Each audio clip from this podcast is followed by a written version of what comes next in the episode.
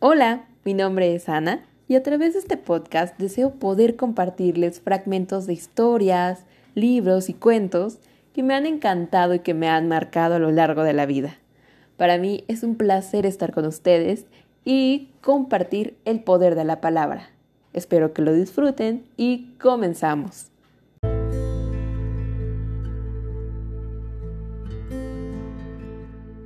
Más allá de cualquier idea, de buenas o malas obras, se extiende un campo. Nos encontraremos allí. Yalaladin Rumi.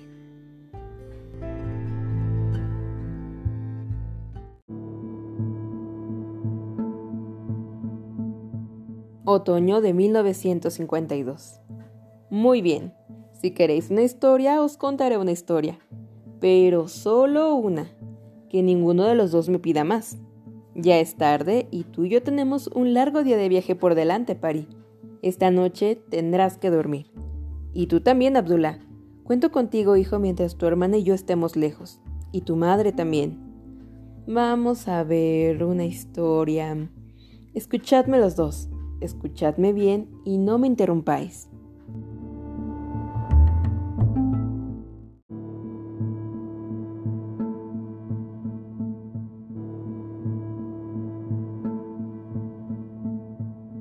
Había una vez, en los tiempos en que dips, jeans y gigantes vagaban por estas tierras, un granjero cuyo nombre era Baba Ayub.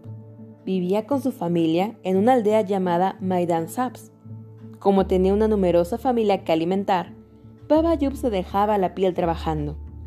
Cada día, desde el alba hasta la puesta de sol, araba sin descanso, revolvía la tierra y cavaba y se ocupaba de sus escasos pistacheros. A todas horas podía vérselo en su campo, doblado por la cintura, con la espalda tan curvada como la hoz que blandía el día entero. Sus manos estaban siempre llenas de callos y a menudo le sangraban, y cada noche el sueño se lo llevaba en cuanto su mejilla tocaba la almohada. Debo decir que en ese aspecto no era el único, ni mucho menos. La vida en Maidan Saps era dura para todos sus habitantes. Hacia el norte, había aldeas más afortunadas, situadas en valles con árboles frutales y flores, donde el aire era agradable y los arroyos traían aguas frescas y cristalinas. Pero Maidan Saps era un lugar desolado, que nada tenía que ver con la imagen que evocaba su nombre, Prado Verde. Estaba emplazada en una llanura polvorienta y rodeada por una cadena de escarpadas montañas. El viento era caliente y te arrojaba polvo a los ojos, Encontrar agua era una lucha cotidiana, porque los pozos de la aldea, incluso los más profundos, solían estar casi secos. Sí, había un río, pero los aldeanos tenían que caminar medio día para llegar hasta él, y sus aguas escurrían lodosas todo el año. En aquel momento, tras 10 años de sequía, también el río estaba prácticamente seco. Digamos pues que la gente de Maidan Saps trabajaba el doble para arañar la mitad. Sin embargo, Baba Ayub se consideraba afortunado porque tenía una familia a la que adoraba. Amaba a su mujer y nunca le levantaba la voz y mucho menos la mano. Valoraba sus consejos y su compañía le producía verdadero placer. En cuanto a hijos, Dios le había dado tantos como dedos tiene una mano, tres varones y dos niñas y los quería muchísimo a todos. Las hijas eran obedientes y bondadosas, tenían buen carácter y eran muy decentes. A los varones, Babayub les había enseñado ya valores como la honestidad, la valentía y el trabajo duro sin rechistar. Lo obedecían como hacen los buenos hijos y ayudaban a su padre con la cosecha. Aunque los quería a todos, en su fuero interno, Baba Yub sentía una debilidad especial por el niño más pequeño, Kais, de tres años. Kais tenía los ojos de un azul oscuro, cautivaba a quienes lo conocían con su pícara risa y era uno de esos niños que rebosaban tanta energía que consume la de los demás. Cuando aprendió a caminar, le gustó tanto que se dedicó a hacerlo el día entero, pero entonces, por inquietante que parezca, empezó a caminar también por las noches mientras dormía. Se levantaba sonámbulo y salía de la casa de adobe para vagar por la penumbra iluminada por la luna. Eso preocupaba a sus padres como es natural. ¿Y si se caía un pozo? o se perdía, o peor incluso lo atacaba una de las criaturas que acechaban en la llanura por las noches. Probaron muchos remedios, pero ninguno funcionó. Por fin, Baba Yub encontró una solución muy simple, como suelen serlo las mejores soluciones. Cogió un pequeño cascabel que llevaba una de sus cabras y se lo colgó del cuello a Kais. De ese modo, el cascabel despertaría a alguien si el niño se levantaba en plena noche. Al cabo de un tiempo, dejó de caminar sonámbulo, pero le había cogido apego al cascabel y no quiso que se lo quitaran. Y así, aunque ya no cumpliera con su cometido original, el cascabel siguió sujeto al cordel que rodeaba el cuello del niño. Cuando Babayub llegaba a casa tras una larga jornada de trabajo, Kais corría hasta hundir la cara contra el vientre de su padre, con el cascabel tintineando al compás de sus pequeños pasos. Babayub lo cogía en brazos y lo llevaba al interior. Kais miraba con mucha atención cómo se lavaba su padre, y luego se sentaba a su lado en la cena. Cuando acababan de comer, Baba Yub tomaba el té sorbo a sorbo, observando a su familia e imaginando que un día sus hijos se casarían y le darían nietos, y él se convertiría en un orgulloso patriarca de una extensa prole. Pero ay, Abdullah y Pari, entonces los días de felicidad de Baba Yub tocaron a su fin. Resultó que un día llegó un diva Maidad Sabs. Se acercaba a la aldea desde las montañas y la tierra se estremecía con cada una de sus pisadas. Los aldeanos soltaron sus palas, asadas y hachas y huyeron corriendo.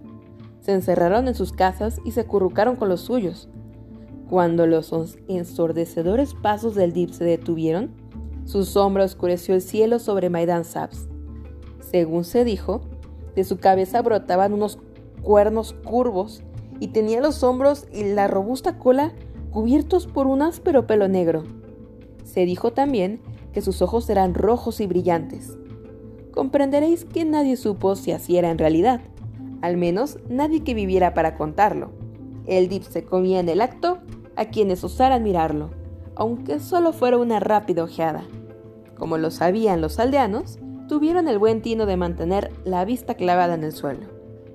En la aldea, todos sabían a qué había ido el dip habían oído historias sobre sus visitas a otras aldeas y solo podían agradecer que Maidan Sabs hubiera pasado tanto tiempo sin atraer su atención. Quizás, supusieron, las vidas pobres y rigurosas que llevaban habían sido un punto a su favor, pues sus hijos no estaban bien alimentados y no tenían mucha carne en los huesos. Aún así, se les había acabado la suerte.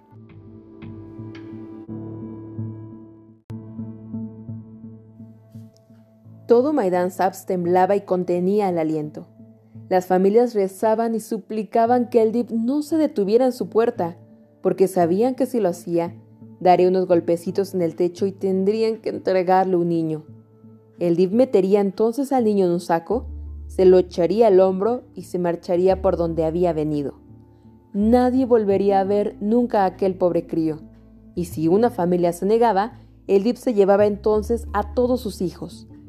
¿Y a dónde se los llevaba? Pues a su fortaleza, emplazada en la cima de una escarpada montaña. La fortaleza del Dip estaba muy lejos de Maidan Sabs. Para llegar hasta ella, había que atravesar valles, varios desiertos y dos cadenas montañosas. ¿Y qué persona en su sano juicio haría una cosa así solo para encontrar la muerte?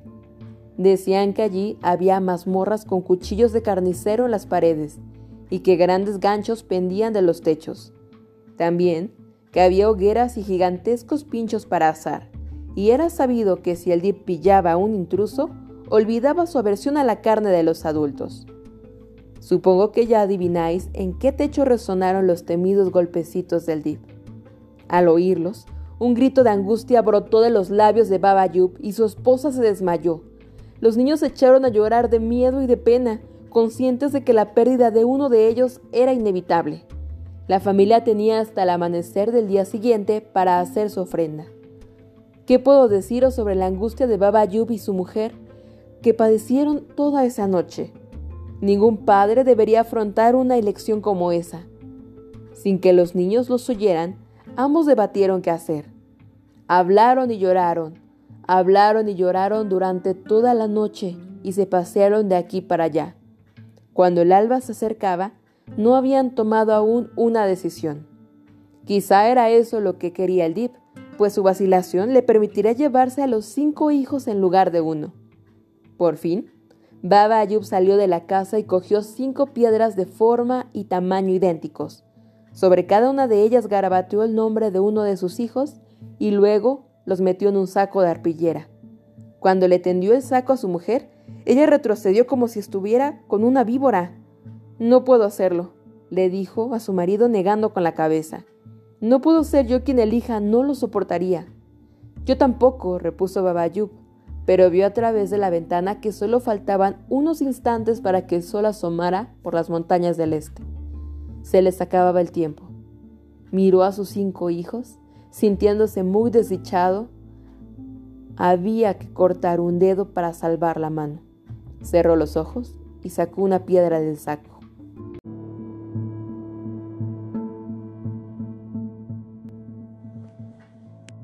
Supongo que también adivináis qué piedra sacó Baba Ayub.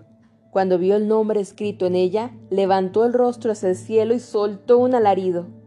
Con el corazón destrozado, cogió en brazos a su hijo más pequeño y Cais, que tenía una confianza ciega en su padre, le echó los brazos al cuello feliz.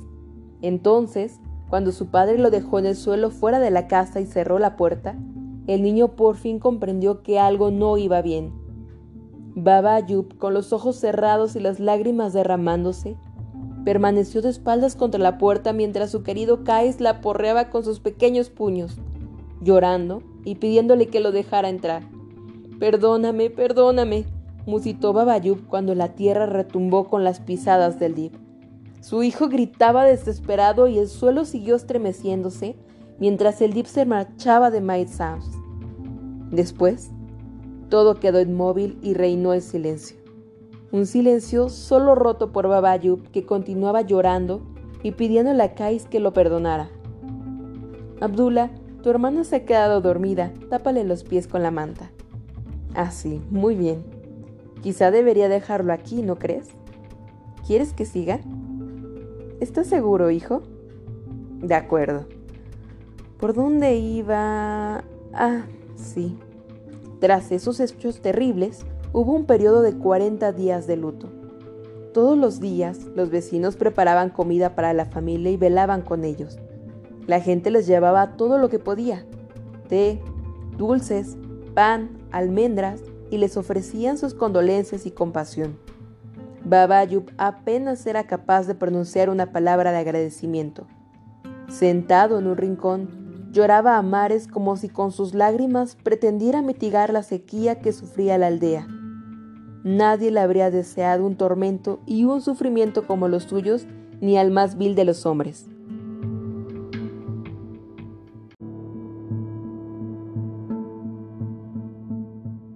Transcurrieron varios años. Seguía sin llover y Maidan Sap se volvió aún más pobre. Muchos niños murieron de sed en sus cunas. El nivel del agua en los pozos bajó todavía más y el río se secó, pero no el río de la angustia creciente de Baba Ayub, cada vez más dolorosa. Ya no era útil para su familia. No trabajaba, no rezaba, apenas comía. Su esposa y sus hijos le suplicaban, pero no servía de nada. Los varones que le quedaban tuvieron que ocuparse de su trabajo, pues día tras día Baba Ayub no hacía otra cosa que sentarse en el linde de su campo, una figura solitaria y desdichada con la mirada fija en las montañas. Dejó de hablar con los aldeanos porque tenía la sensación de que murmuraban a sus espaldas. Decían que era un cobarde por haber entregado voluntariamente a su hijo, que no tenía aptitudes para ser padre. Un padre capaz se habría enfrentado al Dip, habría muerto defendiendo a su familia. Una noche le comentó esas cosas a su mujer. No dicen nada de eso, respondió ella. Nadie piensa que seas un cobarde. Pero yo los oigo, insistió él. Lo que oyes es tu propia voz, esposo mío, repuso su mujer. No obstante, no le contó que los aldeanos sí andaban susurrando a sus espaldas, pero lo que decían era que quizás se había vuelto loco. Y entonces, un día, Baba Ayub les demostró que así era. Sin despertar a su esposa ni a sus hijos, metió unos mendrugos de pan en una bolsa de arpillera, se puso los zapatos, se ató la hoz al cinto y partió. Anduvo durante días y días, caminaba hasta que el sol no era más que un leve resplandor rojizo en el horizonte. Pernoctaba en cuevas con el viento silbando fuera. Otras veces dormía en las riberas de los ríos, bajo los árboles y el abrigo de peñascos. Se acabó el pan y entonces comía lo que encontraba. Bayas, hongos, peces que atrapaba con las manos en los ríos, y algunos días ni siquiera comía, pero continuó caminando. Si pasaba gente y le preguntaba a dónde iba, él se los contaba. Algunos se reían, otros apretaban el paso temiendo que fuera un loco, y otros rezaban por él, porque el Dip también les había arrebatado un hijo. Baba Yub seguía caminando cabizbajo. Cuando los zapatos se le deshicieron, se los ató con cordel a los pies, y cuando los cordeles se rompieron, siguió adelante descalzo, y así cruzó desiertos, valles y montañas. Por fin llegó a la montaña en cuya cima se emplazaba la fortaleza del Dip. Tan ansioso estaba por concluir su misión que no se detuvo a descansar, sino que emprendió de inmediato el ascenso con la ropa hecha jirones, los pies ensangrentados y el cabello lleno de polvo, pero sin que su resolución se hubiera quebrantado un apéndice. Las ásperas rocas le lastimaban los pies. Unos halcones le picotearon la cara cuando pasó junto a su nido, y violentas ráfagas de viento amenazaban con arrancarlo de la ladera de la montaña. Mas él siguió trepando de una roca a la siguiente, hasta que por fin se encontró ante las enormes puertas de la fortaleza del Dip. Babayub arrojó una piedra contra las puertas y entonces oyó el bramido del Dip. ¿Quién osa molestarme? Babayub pronunció su nombre y añadió: Vengo de la aldea de Maidan Saps. ¿Tienes ganas de morir? Sin duda las tienes si has venido hasta mi morada a importunarme. ¿Qué se te ofrece? He venido a matarte, Hubo un breve silencio al otro lado de las puertas, y entonces, con un chirriar de goznes, los batientes se abrieron y apareció el Dip, alzándose imponente sobre Baba en toda su espeluznante envergadura. No me digas, repuso con su voz de trueno. Así es, confirmó Baba. De un modo u otro, uno de los dos va a morir hoy. Por un instante pareció que el Dip iba a derribarlo y acabar con él de un solo mordisco con aquellos dientes afilados como dagas, pero algo hizo titubear a la criatura, que entornó los ojos. Quizá fue la locura que traslucían las palabras de aquel anciano, quizá fue su aspecto, con su atuendo hecho jirones, el rostro ensangrentado, el polvo que lo cubría de la cabeza a los pies, las heridas que le laceraban la piel. O quizá fue que el Dip no captó el menor miedo en los ojos de aquel hombre. ¿De dónde dices que vienes? De Maidan Saps, declaró Babayub. Pues debe de estar muy lejos esa Maidan Saps por la pinta que tienes. No he venido hasta aquí para charlar. He venido a... El Dib levantó una garra. Sí, sí, has venido a matarme, ya lo sé, pero sin duda me concederás unas últimas palabras antes de acabar conmigo. De acuerdo, repuso Babayub, pero que sean pocas. Te lo agradezco. El Dib sonrió de oreja a oreja. ¿Puedo preguntarte qué mal te he infligido para merecer la muerte? Me arrebataste mi hijo pequeño, era lo que más quería en el mundo. El Dip soltó un gruñido y se dio unos golpecitos en la barbilla. He quitado muchos niños a muchos padres, repuso. Furioso, Baba Yup empuñó la hoz. Entonces los vengaré a ellos también. Debo decir que tu valor me produce cierta admiración. Tú no sabes nada sobre el valor, replicó Baba. Para que exista el valor tiene que haber algo en juego. Yo he venido aquí sin nada que perder. Aún puedes perder tu vida, le recordó el Dip. Esa ya me la quitaste. El Dip volvió a soltar un gruñido y estudió a Babayub con expresión pensativa. Al cabo dijo: De acuerdo, te concederé batirte en duelo conmigo, pero primero te pido que me sigas. Date prisa, repuso Babayub, se me ha acabado la paciencia. El Dip se dirigía ya hacia un gigantesco corredor, así que no le quedó otra opción que seguirlo. Fue detrás del Dip a través de un laberinto de pasillos, de techos tan altos que casi rozaba las nubes y sostenidos por enormes columnas. Pasaron por muchos huecos de escaleras y cámaras suficientemente grandes para contener toda Maidan Saps. Siguieron caminando hasta que por fin el Dip se detuvo en una espaciosa habitación al fondo de la cual había una cortina.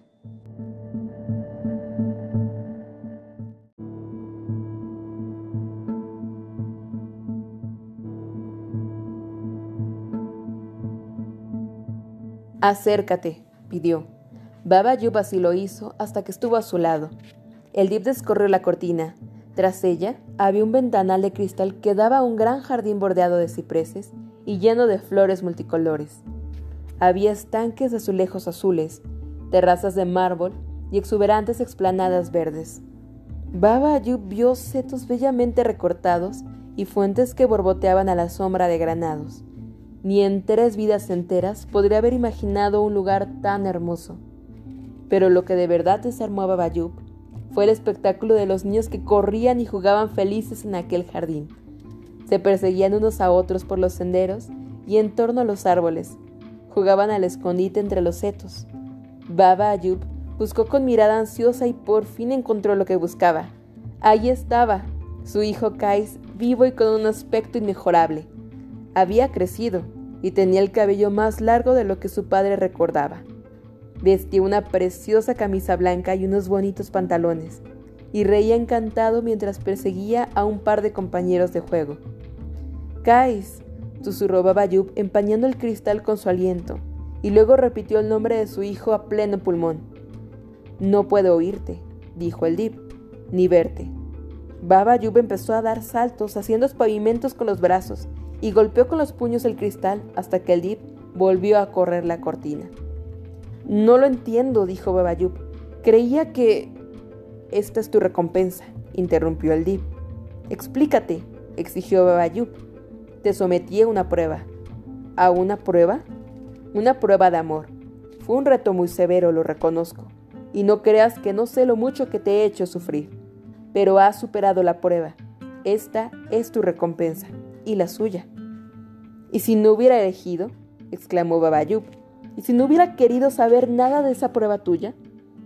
Entonces todos tus hijos habrían muerto, pues habría caído sobre ellos la maldición de tener un padre débil, un cobarde que preferiría verlos morir a todos antes que llevar una carga en la conciencia.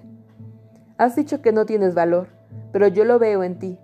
Es necesario valor para hacer lo que has hecho para que decidieras llevar esa carga sobre las espaldas, y te honro por ello.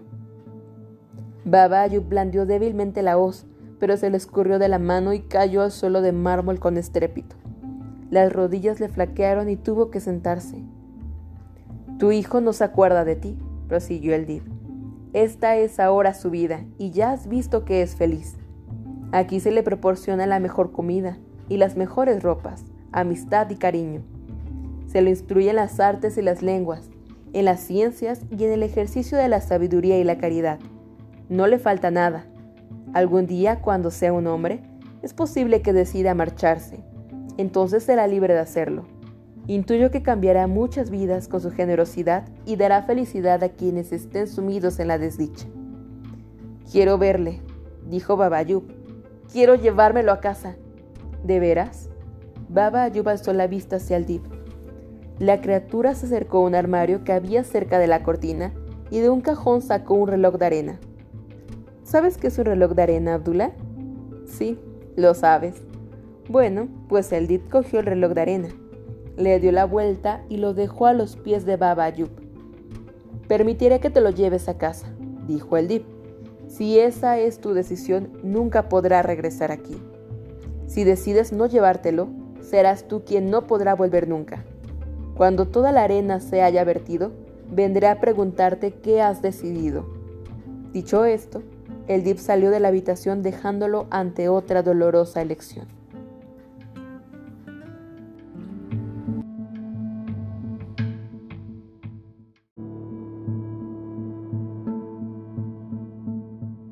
Me lo llevaré a casa, pensó Babayub al instante. Era lo que más deseaba con cada fibra de su ser. ¿No lo había imaginado mil veces en sus sueños? que volvía a abrazar al pequeño Kais, que lo besaba en la mejilla y volvía a sentir la suavidad de sus manitas entre las suyas? Sin embargo, si se lo llevaba a casa, ¿qué clase de vida tendría en Maidan Saps? Como mucho la vida de un granjero como la suya y poco más. Eso si no moría por culpa de la sequía, como les pasaba a tantos niños en la aldea. ¿Podrías perdonarte entonces? Se dijo Babayub, sabiendo que lo arrancaste por tus propias y egoístas razones de una vida de lujo y oportunidades. Por otra parte, si se marchaba sin Kais, ¿cómo soportaría saber que su hijo estaba vivo? Saber dónde estaba y sin embargo tener prohibido verlo. ¿Cómo iba a soportar algo así? Baba Ayub se echó a llorar. Se sintió tan descorazonado que levantó el reloj de arena y lo arrojó contra la pared, donde se hizo añicos y derramó su fina arena por el suelo. El Did volvió a la habitación y encontró a Babayub ante los cristales rotos con los hombros hundidos. Eres una bestia cruel, declaró Babayub. Cuando uno ha vivido tanto tiempo como yo, descubre que la crueldad y la benevolencia no son más que tonos distintos del mismo color. ¿Has tomado ya tu decisión? Babayub se enjugó las lágrimas, recogió la hoz y se la ató al cinto. Se dirigió lentamente hacia la puerta cabizbajo. Eres un buen padre, dijo el Dip al verlo marcharse. Ojalá ardas en los fuegos del infierno por lo que me has hecho, repuso Baba Ayub con desaliento. Había salido de la habitación y enfilaba ya el pasillo cuando el Dib lo alcanzó. Toma esto, dijo, teniéndole un frasquito de cristal que contenía un líquido oscuro. Bébetelo durante el viaje a casa. Adiós. Baba Ayub cogió el frasquito y se marchó sin decir una palabra más. Muchos días después, su esposa estaba sentada en el linde del campo de la familia, buscándolo con la mirada, como había hecho Baba Ayub tantas veces esperando ver a Kais. Cada día que pasaba, sus esperanzas de que su marido volviese menguaban. Los aldeanos ya hablaban de Baba Ayub en pasado.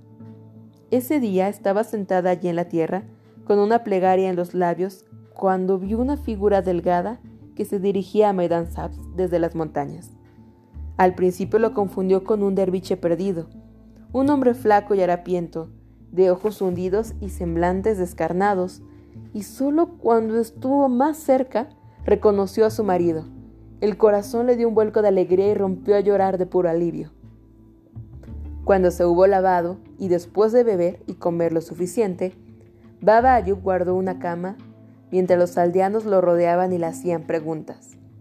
¿Dónde has estado, Baba Ayub? ¿Qué has visto? ¿Qué te ha ocurrido? Él no podía contestarles, ya que no recordaba nada de su viaje, ni haber subido a la montaña del Dip o hablado con él, ni el magnífico palacio, ni la gran habitación de las cortinas. Parecía haber despertado de un sueño ya olvidado. No recordaba el jardín secreto, ni a los niños, y sobre todo no recordaba haber, visto a su Kais, jugando en aquel jardín con sus amigos. De hecho, cuando alguien mencionó el nombre de Kais, Baba Ayub parpadeó desconcertado. ¿Quién? preguntó. No recordaba haber tenido nunca un hijo llamado Kais. ¿Comprendes, Abdullah? Que darle la poción que había borrado sus recuerdos fue un acto de piedad. Esa fue la recompensa de Baba Ayub por haber superado la segunda prueba del Dip. Aquella primavera, los cielos se abrieron por fin sobre Maidan Sabs lo que derramaron no fue la fina llovizna de los años anteriores, sino un aguacero en toda regla. Una tupida cortina de lluvia cayó del cielo, y la sedienta aldea se apresuró a recibirla con los brazos abiertos. Durante todo el día el agua tamborileó sobre los tejados y ahogó los demás sonidos del mundo. Gruesos goterones resbalaban de las puntas de las hojas. Los pozos se llenaron y el río creció. Las montañas del este reverdecieron, Brotaron flores silvestres y por primera vez en muchos años los niños jugaron sobre la hierba y las vacas pastaron ávidamente. Todos se sintieron jubilosos. Cuando la lluvia cesó, hubo bastante trabajo que hacer en la aldea. Se habían desmoronado varias paredes de adobe, había tejados medio hundidos y tierras de cultivo convertidas en ciénegas. Pero después de la devastadora sequía, la gente de Maidan Saps no estaba dispuesta a quejarse. Volvieron a levantar las paredes, repararon los tejados y drenaron los canales de riego. Aquel otoño, Baba Ayub produjo la cosecha de pistachos más abundante de su vida, y al año siguiente y al otro, sus cosechas no hicieron sino aumentar de tamaño y calidad. En las grandes ciudades donde vendía sus mercancías, Baba Ayub se sentaba orgulloso tras las pirámides de pistachos, sonriendo de oreja a oreja como el hombre más feliz del mundo. Nunca volvió a ver sequía en Maidan Sabs. No queda mucho que contar, Abdullah, aunque quizá te preguntarás si alguna vez pasó por la aldea un apuesto jinete en su búsqueda de grandes aventuras.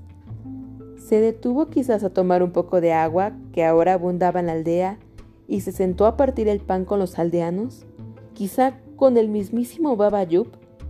No sé decirte, muchacho. Lo que sí puedo asegurar es que Baba Ayub vivió hasta convertirse en un hombre muy, muy viejo, y que vio casarse a todos sus hijos como había deseado siempre, y que éstos le dieron, a su vez, muchos nietos, cada uno de los cuales lo llenó de felicidad. Y también puedo decirte que algunas noches, sin motivo aparente, Baba Ayub no podía dormir. Aunque ya era muy mayor, aún podía andar ayudándose de un bastón, y así, esas noches insomnes, se levantaba de la cama con sigilo para no despertar a su mujer. Cogía el bastón y salía de la casa. Caminaba en la oscuridad con el bastón repiqueteando ante sí y la brisa nocturna acariciándole la cara. Había una piedra plana en el linde de su campo y allí se sentaba. A menudo se quedaba una hora o más contemplando las estrellas y las nubes que pasaban flotando ante la luna. Pensaba en su larga vida y daba gracias por toda la generosidad y todo el gozo que le habían concedido. Sabía que querer más, ansiar todavía más, sería mezquino. Exhalaba un suspiro de felicidad y escuchaba el viento que soplaba de las montañas, el gorjear de las aves nocturnas. Pero, de vez en cuando, le parecía distinguir algo más entre los sonidos. Era siempre lo mismo, el agudo tintineo de un cascabel, no comprendía por qué debería oír un sonido así, allí solo en la oscuridad y con todas las ovejas y cabras durmiendo.